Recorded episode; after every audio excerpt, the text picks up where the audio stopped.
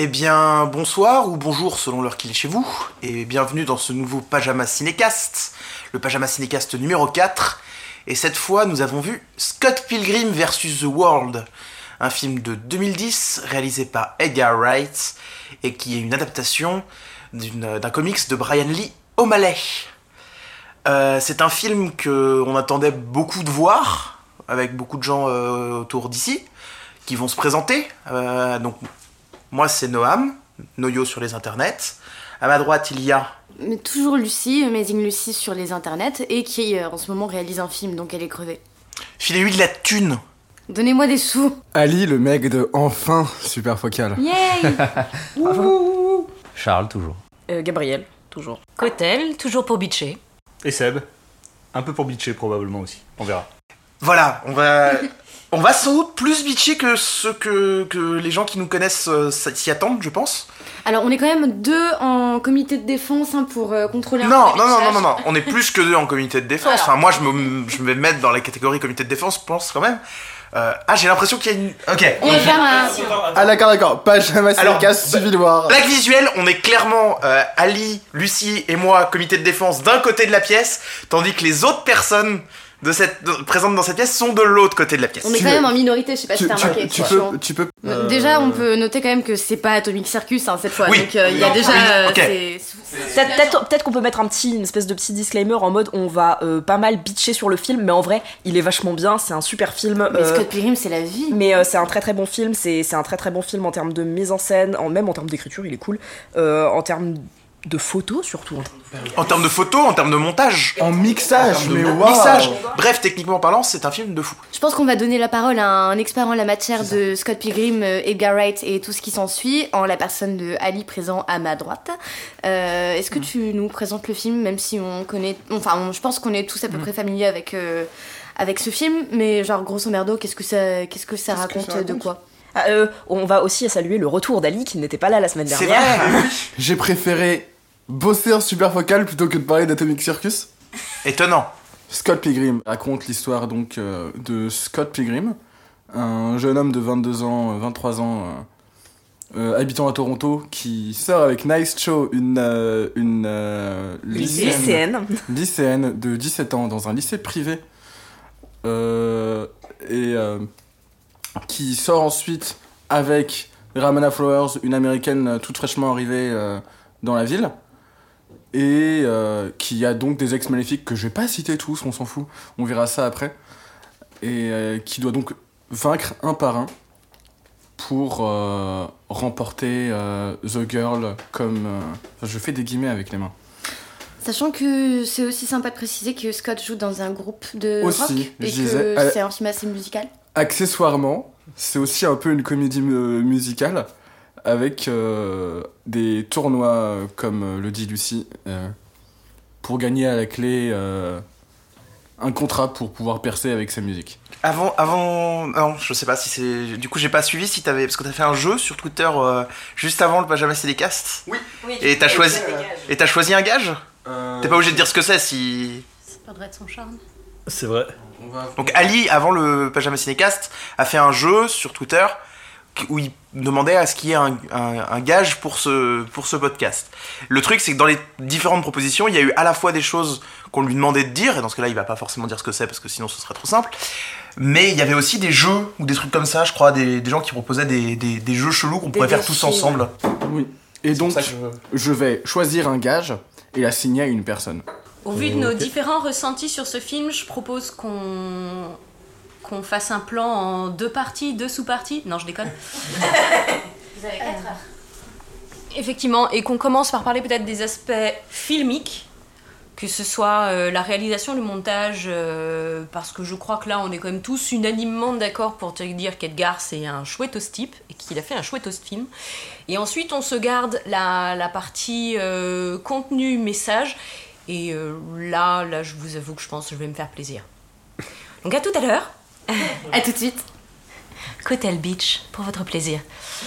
Euh, bon alors allons-y, qu'est-ce qu'on dit sur la réal? Bah, euh, alors euh, techniquement, déjà, bah, le film est. enfin, à mes yeux, le film est techniquement parfait.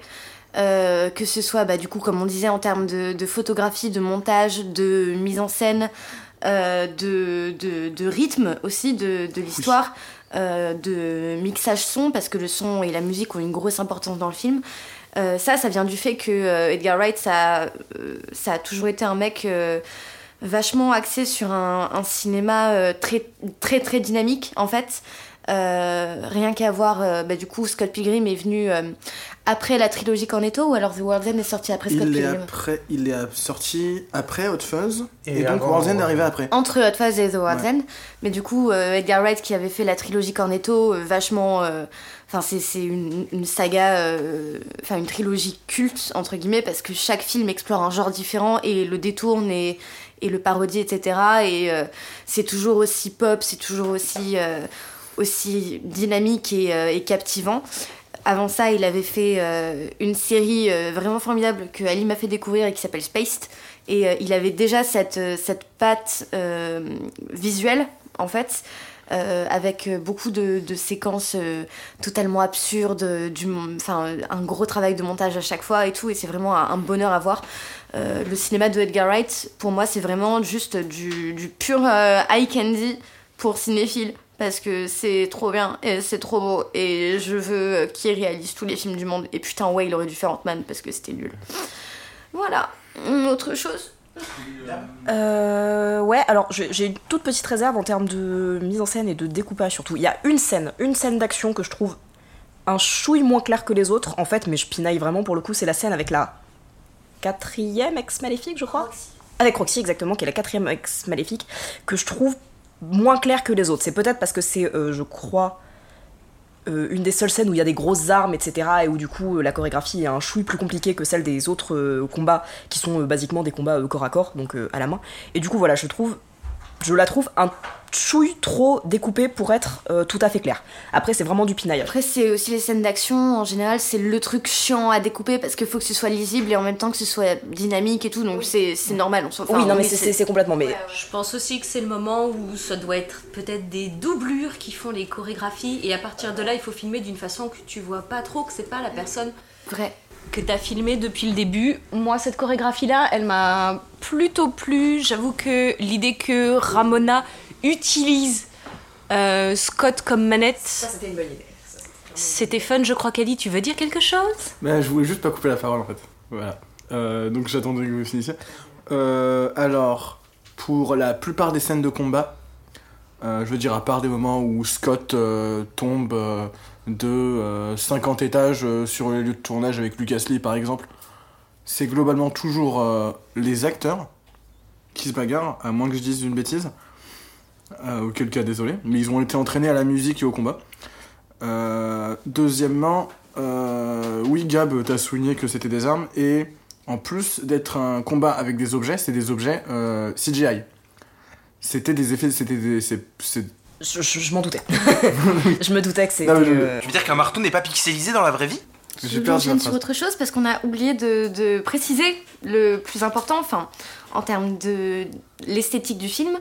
Euh, tout est inspiré, euh, que ce soit l'histoire comme euh, les scènes d'action et euh, toute la narrative du film, euh, qu'elle soit euh, visuelle ou, ou scénaristique, euh, s'inspire du jeu vidéo en fait.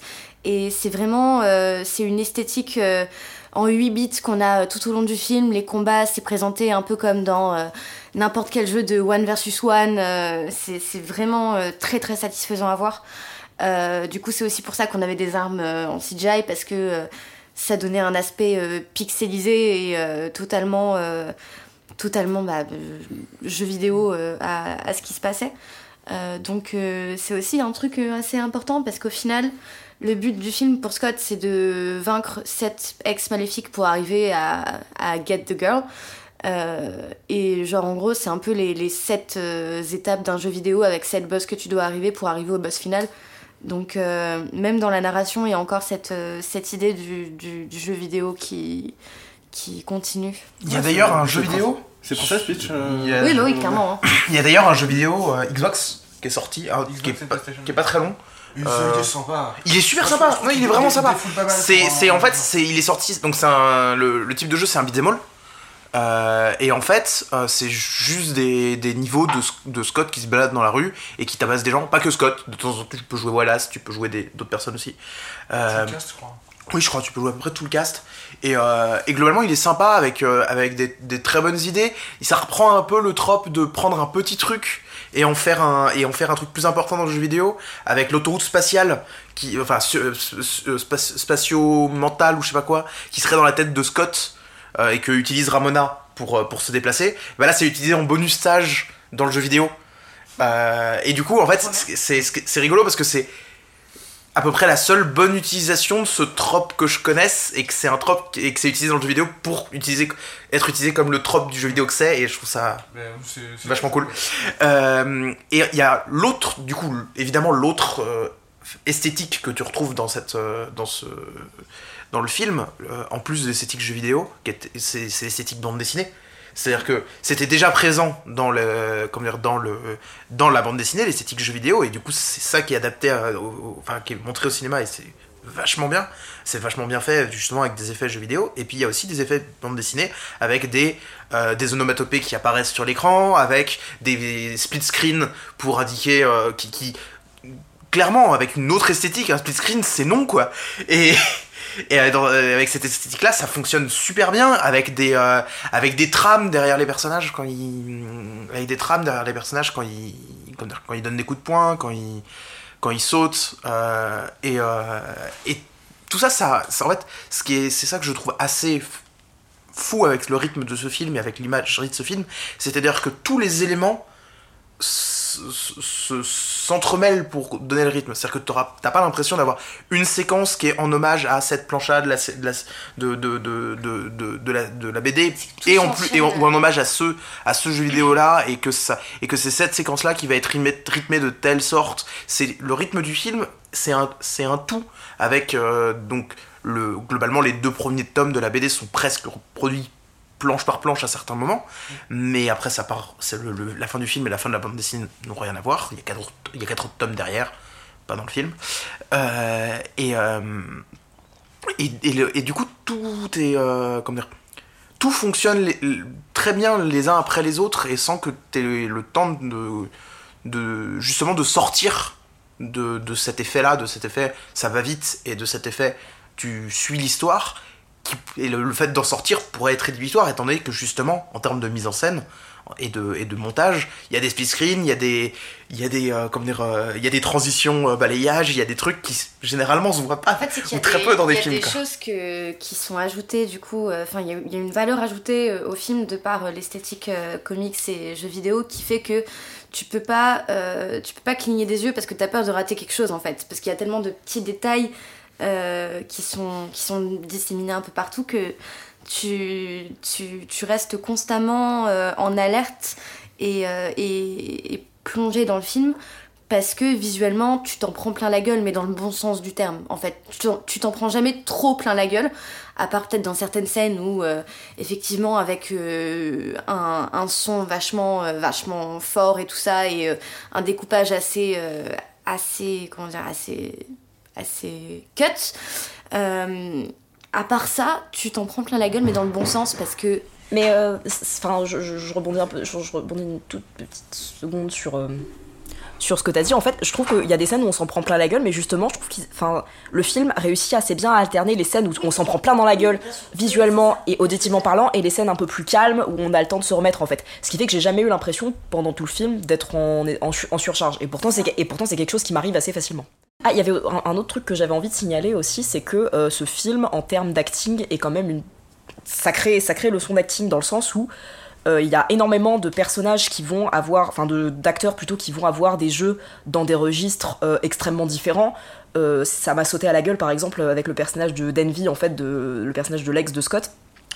Enfin voilà, dans le sens où t'as les personnages comme Scott ou comme Ramona qui vont avoir un jeu qui va être très dans, dans, dans la retenue et qui vont être assez minimalistes. Tu vas avoir par exemple Knives qui va être euh, avec qui va avoir un jeu beaucoup plus exacerbé. Tu vas avoir Envy qui est dans quelque chose de complètement théâtral et, et voilà. Et, et- ça s'imbrique super bien en fait. Enfin, il y en a pas, il n'y a pas un seul acteur qui dénote vraiment. Et je trouve ça quand même assez fort en termes de direction d'acteur. C'est, un film qui C'est euh, sur euh, ce que tu disais sur le ce que vous disiez déjà tous les deux sur la les, les effets visuels du film et le montage et ce que tu dis sur l'acting on retrouve aussi ça euh, dans l'ambiance sonore du film qui est euh, pleine, mais à craquer de super idées euh, constamment. Bon, plus de 20 secondes de la même note de synthé, ça peut piquer les oreilles à, certaines personnes. Ça arrive une fois dans le film, c'est pas grave. Mais non, mais j'avais oublié que ça durait un moment, c'est électro chelou, c'est pas grave. Mais en gros, euh, tout ce fourmillement d'idées euh, constant, c'est un flux constant de bonnes idées, que ce soit en acting, en montage, en, en photo, en, en, tout. Ça donne l'impression d'avoir un film super généreux. Et euh, en tant qu'objet filmique, t'en ressors super satisfait. Ah, moi, la première fois que je l'ai vu, j'ai l'impression de- La première fois que j'ai vu le film, en tout cas, je sais plus quand est-ce que c'était exactement, mais ça devait être un peu après The World's End. Euh, je crois dans la, période de ma vie. Euh, j'ai eu l'impression d'avoir une, leçon de, montage et de plein de choses en fait en ayant vu le film, tellement je pensais pas que c'était possible de faire autant de choses différentes qui marchaient aussi bien. Et c'est là que je me suis dit, putain, mais en fait, la post-prod, c'est trop bien. Le- on verra ça en post-prod, par contre, allez vous faire foutre. Hein, mais euh, quand c'est Edgar Wright qui le dit, ça marche, pour le On coup. peut lui faire confiance, ouais. Vous pouvez lui faire confiance. Mais c'est. euh, 5 sur 5 sur Yelp, euh, Je voulais Edgar pré- Wright. juste préciser un petit truc, c'est que jamais ce film n'a été aussi généreux que quand il m'a donné euh, Chris Evans qui en fait des caisses comme ça. oui, c'est trop bien. Alors, c'est ça. Euh, fun fact, il y a aussi plein d'acteurs qui ont euh, rejoint le MCU ou qui faisaient déjà partie du MCU auparavant. Donc euh, c'est aussi euh, assez marrant à voir Ouais. euh, a posteriori. euh, enfin, T'as dit Evans là, c'était. Bah attends, t'as Bah, Chris Evans, t'as Brie Larson, t'as euh, t'as qui d'autre? Il y a Chris Evans, il y Du a Brie MCU, je, Larson. je crois que c'est tout. Du MCU, je crois que. Ouais, je crois que c'est tout. Il y a, mais il y a hum, le. Je sais pas comment. Ça, c'est quoi son nom? C'est Todd. Todd, l'acteur qui joue Todd. C'était le Superman de 2006. Qui joue le Superman de 2006 et qui joue Atom dans le, dans le Arrowverse de, euh, de DC aussi. Et euh, ce que tu disais en termes d'acting, on retrouve euh, du coup euh, plusieurs genres d'acti- d'acting en un seul personnage qui est euh, du coup euh, Lucas Lee, joué par Chris Evans. Oui, mais parce que c'est parce que c'est un, c'est un acteur dans, dans le film, du coup, c'est- c'est c'est d'au- c'est d'autant c'est d'autant plus drôle. Enfin, C'est un acteur dans le film et voilà, il, il change de ton de réplique en réplique et euh, te dit à la fin euh, je vise l'Oscar cette année. Et à la fin de la séquence, t'entends le, le réal, ça se passe sur un plateau de tournage. Et à la fin de la séquence, tu entends un coupé, on l'a. euh, D'ailleurs, moi je crois qu'une de mes vannes préférées de jamais, c'est quand on fout des, les, les, faux, les fausses affiches des films de, Lucas- Oui. de Oui, Lee et qu'on met l'affiche du Winter Soldier parce que pour le coup celle-là est parfaite pour être une film, un, un film de Lucas Lee aussi quoi. Mm. Et ça, ça, ça marche super bien, mais justement, c'est-à-dire que un- une des, dire, la- au niveau bonnes idées, on va dire que ce que ce film nous donne, il y a le fait, il y a, le- il y a le- il y a le casting.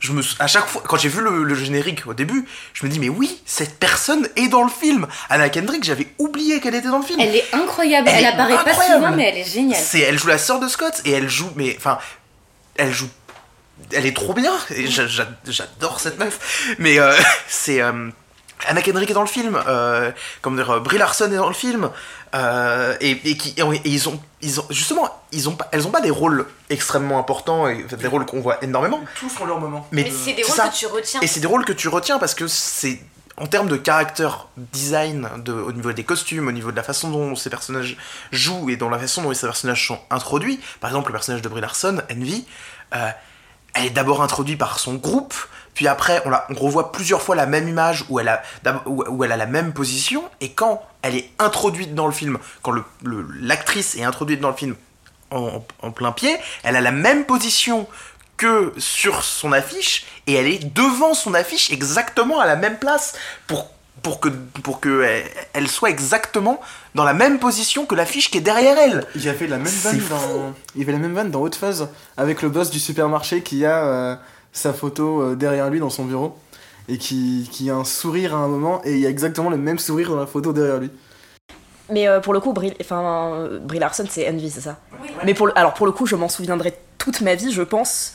Pour avant même cette scène-là, la scène où elle appelle Scott au téléphone et où elle a cette espèce de, on voit, on voit juste sa bouche et elle a cette espèce de ton et de jeu hyper théâtral, mais qui rend tellement bien. Genre, Elle est ça, incroyable. ça pourrait être tellement facile de euh, enfin, quand tu, quand tu as, ce- quand on te demande d'avoir ce, ce genre de jeu limite caricatural, en fait, ça, c'est très facile de le foirer.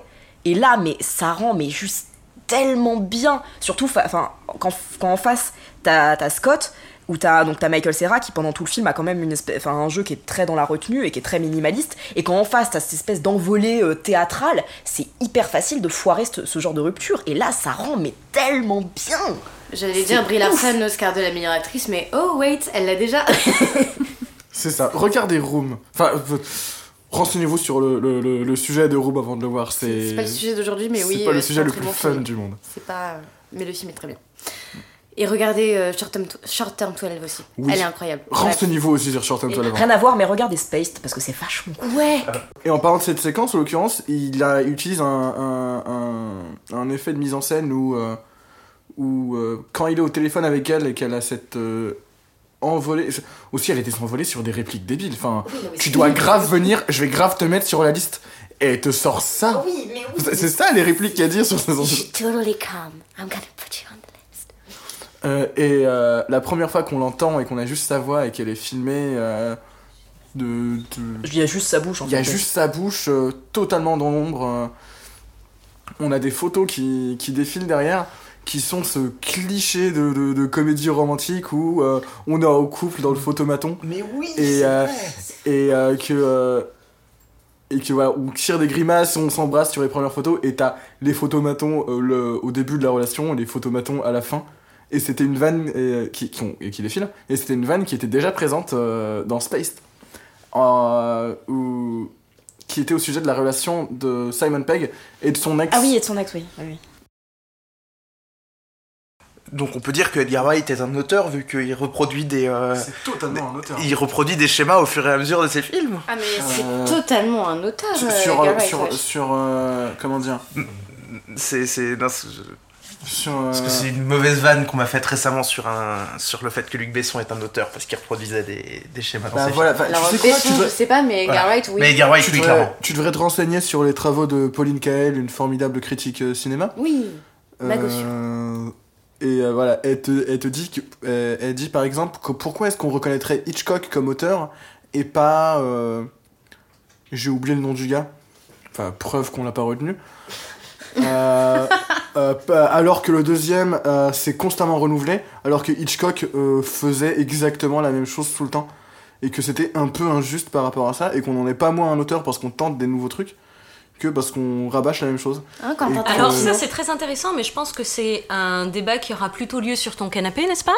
Oui, prochainement, les canapés sur ma chaîne. Je pense qu'on a un peu fait le tour de la partie technique. Bah après, ben, c'est- du coup c'est pas technique, c'est scénaristique. C'est à propos de. Voilà, oui, passons au scénario. Très bien. L'instant cotel.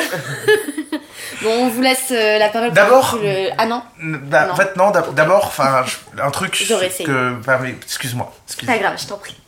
un, un truc que, que c'est pas- c'est à la fois scénario et technique, c'est-à-dire qu'en fait, euh, un des trucs qui fait que tout, aussi tout fonctionne dans tout ce qu'on a dit jusque-là, c'est la, c'est un peu la démesure que jusqu'où peut aller le film en fait. Je veux dire, euh, on nous présente quand même Scott comme un, mec complètement paumé et complètement euh, et, que Toronto Toronto comme une ville complètement nulle à chier et ce genre de choses et nous et on finit dans un dans un dans un immense euh, comment dire euh, euh, comment dire dans un dans un immense club de la taille de Pardon? comment dire où il y a une pyramide. Je veux dire enfin si le, le- ça fait partie ça, c'est vraiment un film où on on, ex- on expliquerait des, des parties de ce film et, et les, les, les- tu- il y a quelqu'un qui l'a pas vu et il pigerait pas ce qui se passe. Et comment dire il pigerait pas ce qui se passe.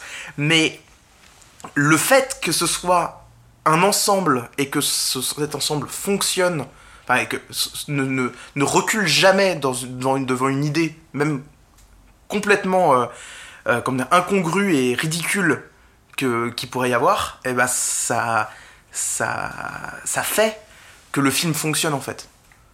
Et ça suit ça se suit aussi dans le scénario même si là Ah, je pense que c'est mon tour. Oui. J'avais dit que je Oui. dirais du mal et... euh, J'appelle à la barre Maître Cotel.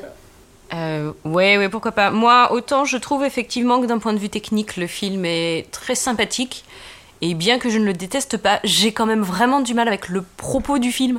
Ne serait-ce que parce que l'hypothèse de départ, c'est donc euh, Scott, ce loser, euh, qui a décidé de date, même si date pas vraiment puisqu'ils ont rien fait, une lycéenne, c'est-à-dire une mineure, et pour la seule et bonne raison que c'est plus facile que d'essayer d'avoir quelqu'un euh, de son âge qui comprendrait que ce mec ne vaut rien. Euh, voilà, qui ensuite crush sur euh, Ramona et qui décide de draguer. Ramona, au départ, elle livre des colis pour Amazon. Et il décide de la draguer en se faisant livrer un colis et en lui proposant. C'est le truc super cringe qu'il faut pas faire dans la vraie vie. Vous, vous allez vous faire virer, vous allez finir en procès, vous devriez prendre une baffe. Euh, donc voilà, pourquoi Ramona, elle s'intéresse à lui, pourquoi elle accepte de le date, et ça me dépasse. Du coup, euh, et bien qu'il mette longtemps à larguer sa première copine, ça aussi, tout ça parce que oh mais c'est dur, je vais lui faire de la peine. Ce mec est lâche. Ce mec est lâche. Il n'a, euh, bref. Euh, donc j'arrive pas à comprendre pourquoi tout le monde essaye de se battre pour ce gars. Et une fois de plus, euh, qu'est-ce que les ex viennent foutre là-dedans? Ça fait de Ramona le personnage le plus passif de l'histoire. En gros, c'est la pauvre nana qui essaye de refaire sa vie, qui se trouve un mec, bon, qui vaut ce qu'il vaut. Et là, tous ses ex ont décidé que non, il allait falloir se tataner. C'est n'importe quoi. On a fait à peu près le tour des choses qui m'énervent vraiment. Euh, surtout qu'à la fin, c'est Ramona qui s'excuse en mode Oh, je suis désolée, euh, mon passé nous a causé des problèmes. Meuf, tous les mecs de ta vie sont des connards, qu'ils assument un peu leurs responsabilités. Et c'est vraiment là que je trouve que le, film, euh, le film fait défaut à à peu près tous ces personnages féminins. Car tous les personnages féminins vont dire à Scott Va pas faire ça. À Ramona, ça va pas bien se passer, tu vas lui faire du mal, t'es un gros con, arrête avec les meufs.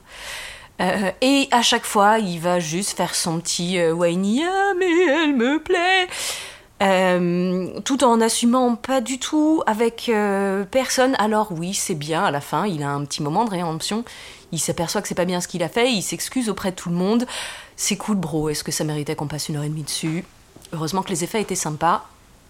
Je vous laisse continuer. Bah, en fait, concernant le traitement des personnages féminins, enfin, je trouve ça insultant que que Ramona ou euh, Knives euh, éprouvent quoi que ce soit pour lui. C'est insultant pour elle.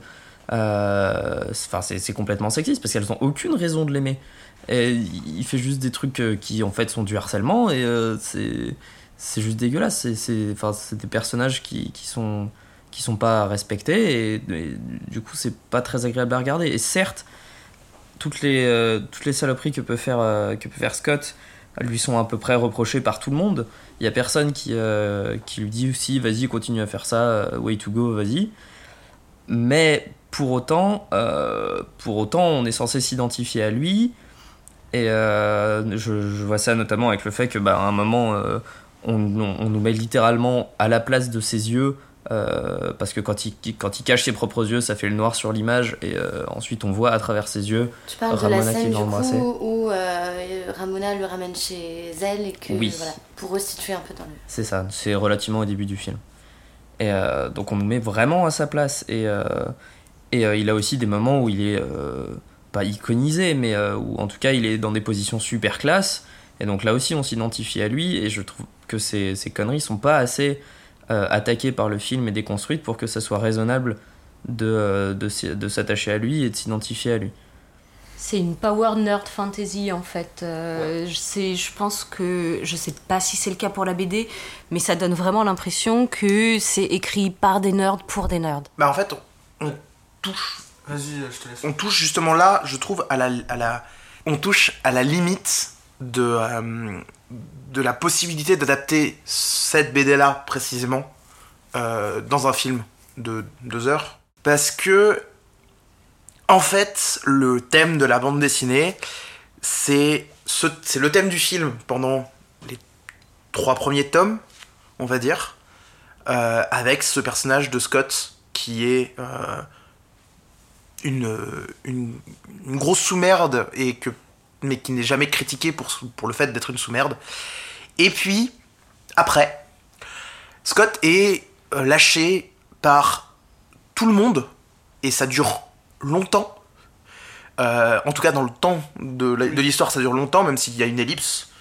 Euh, et même, même plus que ça, il y a plus, il y a, il y a des moments, il y a, enfin même, même sans l'ellipse, ça dure longtemps dans la BD, je crois. Pour, euh, Oui, vous pour, parlez du comics. ouais, pour euh, le recontextualiser, euh, le film a été. euh, En essayant de pas trop spoiler la BD, le, on va le- pas le trop film spoiler a la BD. été euh, pré-produit, produit, tourné, euh, sorti en 2009-2010. Et euh, la BD, elle, a commencé peut-être en 2005 euh, pour s'étaler sur 6 tomes qui sont tous globalement sortis à un an d'écart pour que le dernier sorte euh, après que le film soit définitivement écrit. Et euh, je trouve que. Enfin, déjà, c'était pour contextualiser. Et euh, ensuite, cette évolution du personnage, parce que.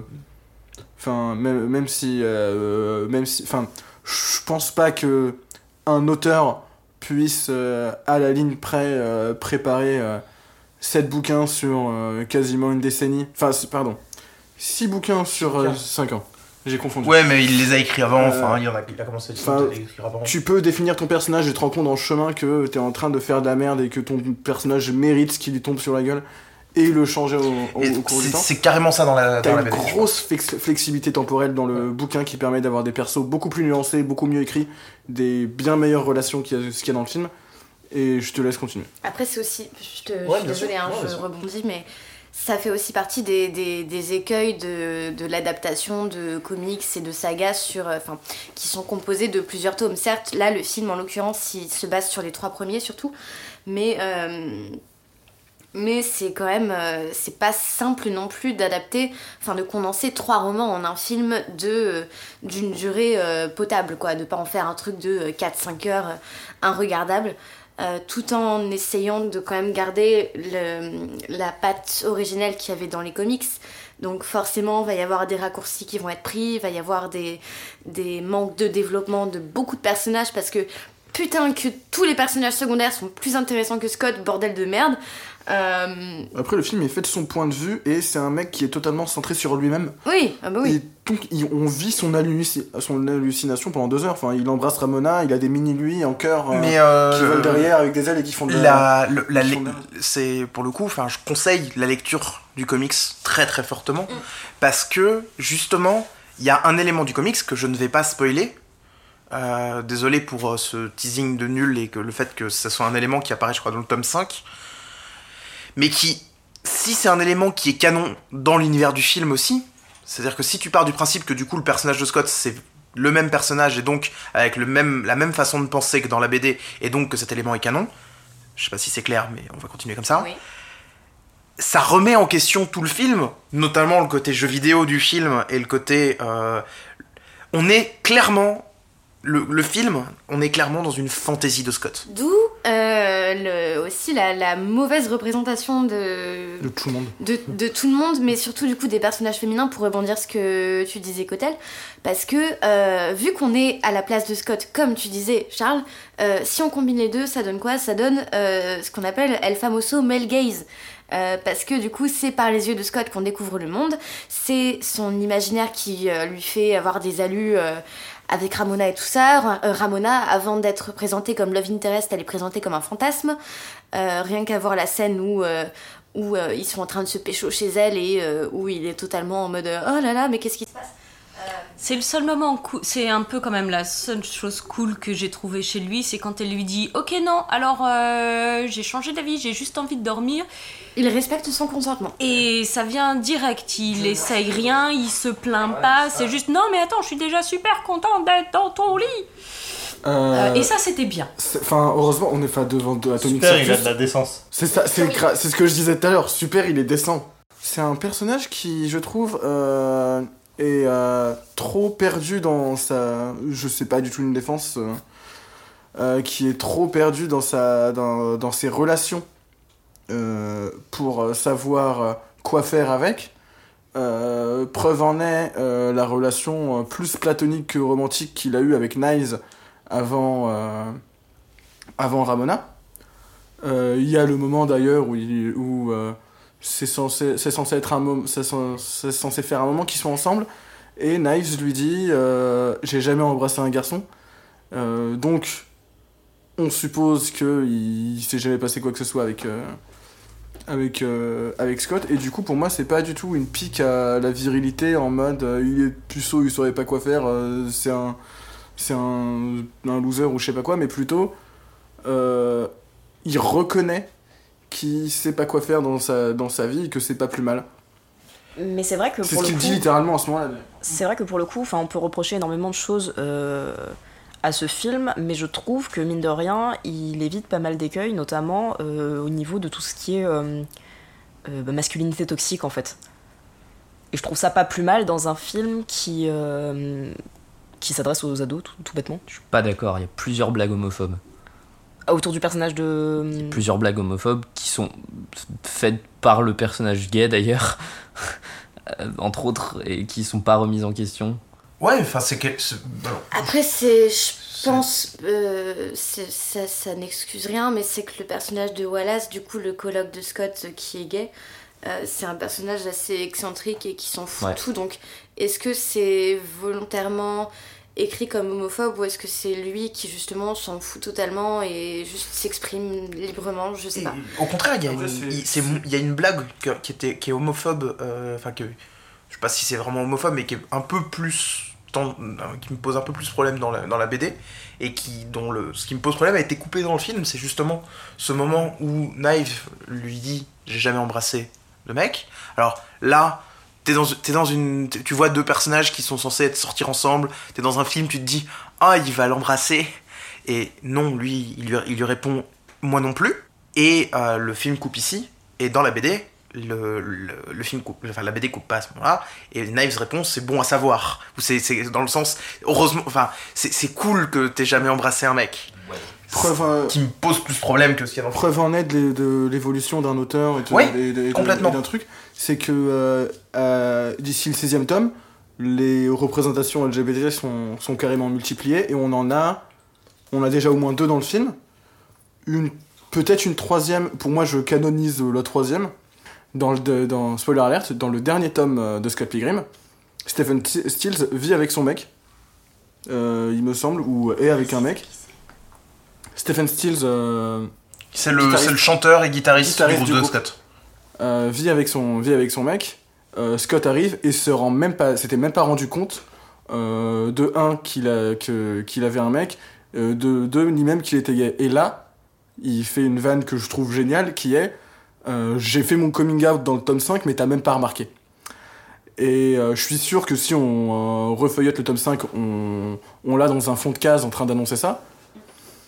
Euh, mais pour moi déjà, ça ajoute au tout est vu du point de vue de Scott et il s'en fout, il fout de tout. Et bon, représentation n'est pas qualité non plus, mais Bah, de retour sur le, film, bon, ça c'est probablement un peu tiré par les cheveux, mais je trouvais que le fait que le, le colloque, euh, le colloque homosexuel de, de Scott, enfin, colloque, ou le gars qui l'héberge, Wallace, euh, couche avec plein de gens et avec des mecs en couple, bah, ça versait un peu dans le, dans le cliché que euh, les gays ils font que baiser tout le temps, machin, voilà. Bah, moins tiré par les cheveux, je trouvais que le personnage de Knives était traité euh, de manière vachement raciste dans la mesure où, au moins dans la première moitié du film, elle était euh, euh, très exactement la fantaisie euh, du, du nerd adolescent de euh, la nana est-asiatique qui est à tes pieds, euh, qui crie très fort euh, quand elle te voit, qui, est- qui est en adoration de toi et qui est, qui est trop conne pour se rendre compte que tu la manipules. Bah, on en revient du coup au male gaze parce que c'est Scott Oui. qui a accroché sur elle parce que mais même même ses colocs lui enfin non pas ses colocs puisque j'ai loupé la première partie du film mais bon je le connais suffisamment pour C'est les membres du groupe qui lui font signaler. c'est ça que- c'est les membres du groupe qui lui qui lui posent des questions en mode mais est-ce que tu sors vraiment avec une lycéenne euh, asiate? Genre est-ce qu'elle porte euh, un uniforme? Est-ce qu'elle porte une jupe des chaussettes montantes et tout? Et il dresse exactement le cliché Ouais. de, de mais de- c'est- de même la- dans la deuxième partie du film. Quoi. tu- Et après, oui, dans la deuxième partie du film, bon, certes, elle a plus de- d'uniforme d'écolière et tout, mais elle devient badass et elle se bat avec des, euh, des poignards et tout Elle en prend au moins ses propres décisions. Ah ouais, Ouais, sauf euh, qu'elle, elle, re- elle- c'est le- à nouveau le cliché c'est le trope exact le de l'asiate voilà. à la mèche bleue. de la de l'asiate à la mèche Euh, bleue. Enfin, Mais euh, je tiens à, à signaler que. euh, après, c'est mes grilles de lecture, c'est ma, ma vision des trucs, etc. etc. Euh, pour. c'est l'auteur du film, Brian Lee l'auteur du bouquin Ouais. et du, et du, du scénario, de- du scénario, de l'histoire qui a servi de base au scénario. Euh, Brian Lee O'Malley est euh, franco-canadien, euh, franco-canadien et coréen Ah, euh, de ses deux parents. Et donc, euh, pour moi, c'est. Un Coréen veut écrire des, des, des Coréens et des Coréennes comme il, que- comme il le souhaite, je vais pas, je vais pas me prononcer là-dessus. Comme je vais pas dire. euh, Elle est, mais elle est pas Cohen. Elle est chinoise. est chinoise. chinoise. Pour moi, c'est une, c'est une, comment dire, c'est une grille de lecture qui me paraît un petit peu trop actuelle, dans le sens où justement le trope en question a été, euh, euh, a été dénoncé il y a quand même peu de temps, en tout cas de façon très très large, et, euh, et que le film et enfin le comics et le film sont antérieurs, sont antérieurs, et que pour moi juste le personnage tombe complètement dans le trope quoi. par rapport à ce qu'on disait tout à l'heure, par rapport au fait que c'était un. Enfin, que, que tout le film, en fait, était basiquement un, un, un fantasme de Scott, etc. euh, de mon point de vue, en fait, ça justifie pas euh, la fin du film, en fait. Parce que, mine de rien, on a, bon, on a, on a beaucoup épilogué sur euh, le fait que c'était un connard, etc. Et que. Mais en fait, ça, pour moi, ça justifie pas la fin du film, qui est quand même basiquement un happy end pour lui. Enfin, il se repentit vaguement, il s'excuse. Et à la fin, il n'y a pas vraiment de conséquences de ses actes, en Bah, fait. Il n'y a pas de conséquences. Il est- Après, ce qui est intéressant, et c'est ce que Ali avait soulevé euh, à la fin, que j'avais jamais remarqué alors que j'ai vu le film euh, je sais pas combien de fois, c'est que euh, le, dernier ex du coup qui doit combattre, c'est lui-même, mais version. Enfin, il, il s'appelle Nega Scott, donc ce serait censé être son lui maléfique. Et ce qui se passe, c'est qu'à la fin, ils sortent tous les deux de la boîte en discutant et tout. Et Scott dit euh, Ouais, euh, c'est un mec super sympa, on a beaucoup de trucs en commun. Mais du coup, si lui, enfin, si son double maléfique est censé être sympa, est-ce que ça veut dire que lui est introduit Son négatif. C'est ça. C'est ça. C'est Du littéralement son un négatif. peu, ça euh, peut être intéressant à, à aborder comme, enfin, comme interprétation. Et euh, oui, mais tout c'est- pas, ce que- c'est pas ce que je voulais dire, en fait. Enfin, ce que je veux dire. mais je, je voulais juste. Et il récupère pas tout au final quand même. Enfin, Bah, il récupère pas tout, si, il finit quand même avec Ramona, quoi. il finit- c'est- Il finit avec Ramona, il est même en bon terme avec Knives, a priori, Knives qui a appris qu'elle valait mieux que ça. qui a appris qu'elle va aller mieux que ça, mais Euh, qui pousse quand même euh, Scott pas- à aller récupérer Ramona. Après, il a ni groupe de musique parce qu'il finissait toujours par euh, dire Neil peut me remplacer, Neil peut me remplacer, Neil peut me remplacer. Neil a fini de le remplacer, il se retrouve sans groupe et surtout aussi sans baraque euh, à la fin du film. Donc pour moi, c'est. c'est il, il, il, La- Se, il se repent à moitié, mais il a quand même des conséquences qui sont pas La- euh, mises en avant plus que ça. Mais il va recommencer une toute nouvelle vie avec, euh, avec Ramona. Ils utilisent littéralement les mots try again euh, du jeu vidéo de recommencer une nouvelle vie. mais, Mais justement, moi, moi, c'est un truc qui me. Bah, Enfin, Oui, ce, que, ce, que, Gafi. ce, que, ce que je voulais dire, c'est que hum, même si euh, factuellement, entre guillemets, il y a des conséquences, ça reste présenté comme une happy end pour lui. Enfin, il, est, il, finit avec Ramona et il a l'air quand même un peu heureux. Et du coup, je vois pas vraiment de conséquences au fait qu'il soit comporté comme un connard dans les trois quarts du film. Du coup, voilà, j'interroge moralement ce film, véritablement au, au niveau de son message. Euh, pour moi, c'est typiquement le genre de film qui peut clairement être mal compris. La preuve entre. euh, J'ai 24 ans maintenant, la première fois que je l'ai vu, j'en avais 17. Euh, je trouvais euh, le groupe euh, injuste avec lui de le trahir euh, et de signer chez, chez G-Man. Je trouvais Ramona grave hautaine et distante par rapport à lui et je trouvais que c'était un pauvre, pauvre petit chou qui s'en prenait trop dans la gueule. Maintenant, je me rends compte que c'est un gros. Enfin, maintenant, pas maintenant, je l'ai revu 200 fois depuis. Mais euh, depuis, plutôt, je me rends compte que c'est un gros con. euh, que tout le monde a raison sauf lui. Et. euh, Enfin, que. Il a que ce qu'il mérite. Mais du coup, oui, c'est typiquement le genre de film qui pourrait être mal compris, même, je suis, même si je suis persuadé qu'en général, enfin, c'est un film avec un, un bon fond. Selon moi. J'ai une. À cette. euh, J'ai eu une interprétation de la fin que j'avais jamais eu jusqu'à présent avant de regarder le film, là aujourd'hui, qui. pas sauve le truc, mais qui donne peut-être une vision un peu plus mignonne de la chose. C'est que, euh, en fait, tous les ex de Ramona, il n'y en a quasiment pas qui sont présentés comme étant véritablement intéressés par Ramona. C'est-à-dire que ce qu'ils veulent, c'est Ramona le trophée, et c'est ce que veut aussi Scott euh, pendant, le film. et, euh, par Ramona la personne. Et la seule personne qui aimait le fait d'avoir euh, voulu autre chose, découvrir un peu Ramona autrement, c'est euh, sa copine euh, Roxy. Et c'est elle qui va de façon. qui est, qui est du côté de Gideon le, le plus, le plus violemment dans le film.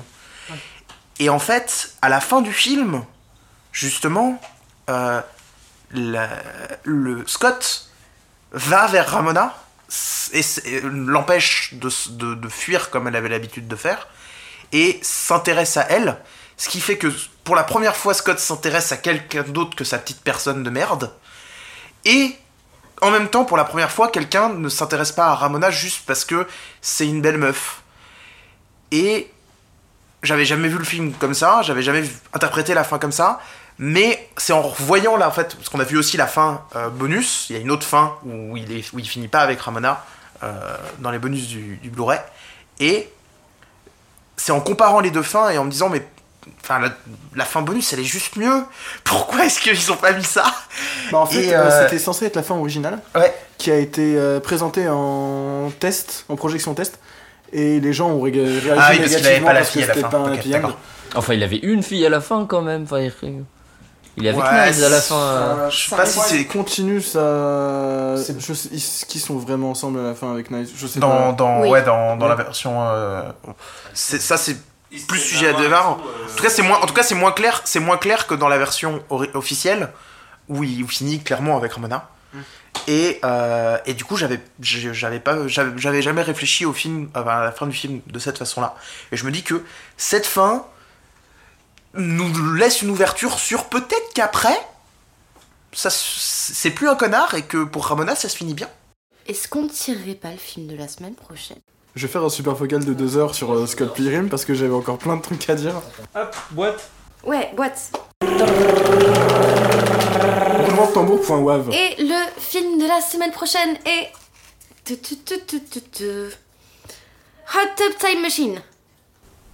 Qui c'est qui l'avait mis dans la boîte? C'est Ali et c'est probablement pour moi. C'est comme son nom l'indique, euh, un film de voyage dans le temps avec euh, Sébastien Stan. Bah voilà, à la semaine prochaine. Bisous. Au revoir. Abonnez-vous. Abonnez-vous à la Donnez chaîne. des sous Ah sur oui, la cagnotte de- de Lucie.